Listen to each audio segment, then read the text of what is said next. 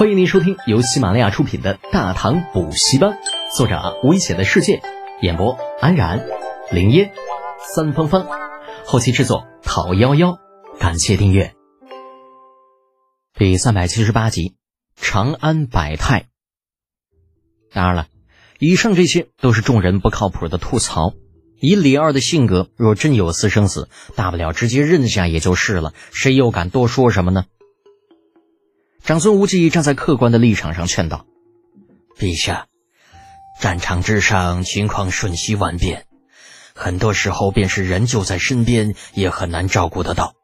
更何况魏公、鄂公当时身在数百里之外，根本来不及驰援。”李二发过无名火，也知道舅兄说的是实话。罢了，此事是朕过于急躁了。可德简毕竟还是个没有长大的孩子，小小年纪就要承担原本不应该他承担的重任，真心深愧呀。皇帝陛下这话是什么意思？没有参与北伐的老家伙们只觉得无比的腻味。那什么孩子？什么叫不该承担的重担？这说的是谁？长孙无忌哭笑不得的岔开话题，对那信使说道：“呃，可有前方战报送来？”“呃呃，有。”信使从懵逼的状态中回过神来，连忙从怀里掏出一份厚厚的战报，递了上去。长孙无忌探手接过，咽了上面的火气。随手交给了从上面走下来的林喜，再由林喜重新回到李二身边，打开之后放到他的案头。李二随手翻了翻，在看到李浩昏迷的原因之后，面色变得古怪起来，良久方才喝了一声：“ 原来是这样啊！没想到这小子还是个性情中人。”李二在短短一刻钟内态度数次转变，看得殿上众老伙心惊胆颤。就差点以为皇帝陛下得了惊分之症，呃，直等到战报再次传下来，弄清楚了前因后果，才集体长出了一口气。就感情那小子是自己作的，不是真的在战场上受了伤，之前只是信使不明内情，猜测罢了。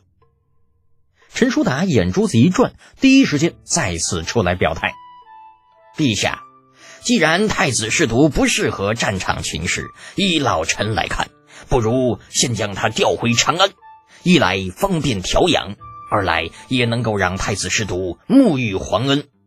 嗯，此言大善。几个平时与陈叔达交好的老货同时附和，唯独魏征、长孙无忌等有数几人若有所思，嘴角带出一丝嘲讽。大家都是明白人，那什么方便调养、沐浴皇恩。这些不过都是借口罢了，中心思想其实只有一个，那就是我得不到的，其他人也甭想得到。李德简才多大呀？十六七，那官职都混到从三品了，要爵位有爵位，要地宠有地宠。反观其他长安子弟，那好一些的能混个印补的小爵位，差一些的直接就是一闲散的七品小官。两年多以前，大家还站在同一起跑线上。甚至李浩在年轻一代中还排末尾，可现在那自家娃娃连人家的背影都看不到了，嫉不嫉妒，羡不羡慕？只可惜呀，陈老头的聪明用错了地方。此时李浩大势已成，便是调回长安，也不是他家那崽能够比得上的。这也是魏征等人嘲讽他们的原因。魏征等人都明白的事情，李二自然不会不明白，但李二会在乎吗？显然不会。作为华夏历史上最大的包租公，大唐帝国的皇帝陛下，伟大的帝国主义头子，这片大陆上最有权势的人，那想要给人升官还不简单吗？那小子有句话怎么说来着？哦，对，就说你行你就行，不行也行；说你不行你就不行，行也不行。就事情就是这么简单。与皇宫中众人心情大起大落相比，长安城中的百姓则是幸福的多了。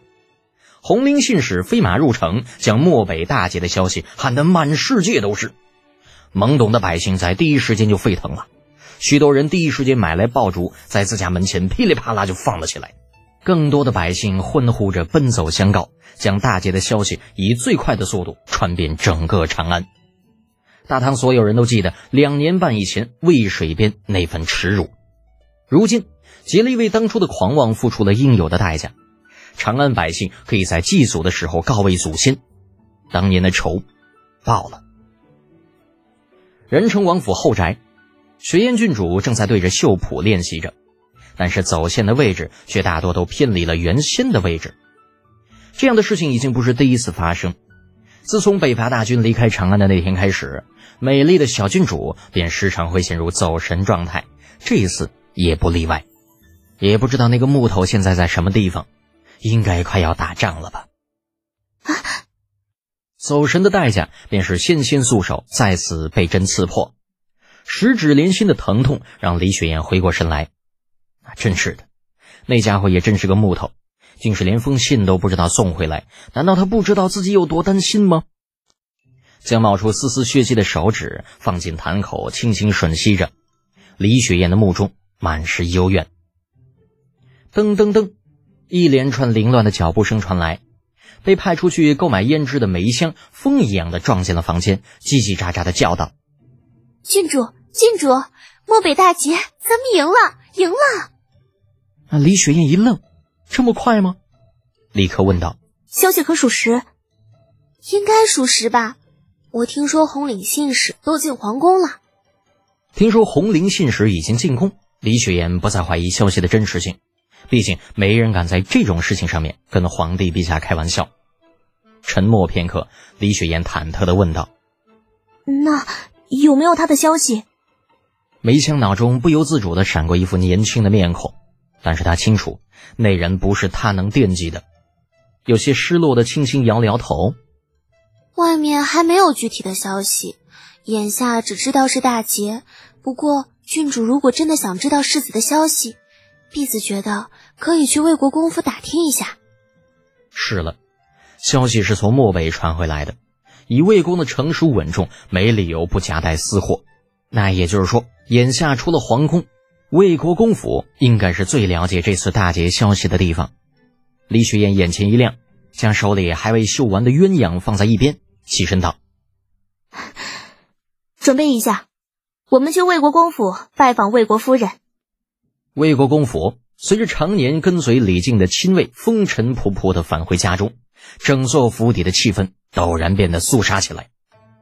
花厅中，洪福威风凛凛、杀气腾腾的坐在主位上。一字一顿的问道：“你再说一次，五儿到底怎么了？”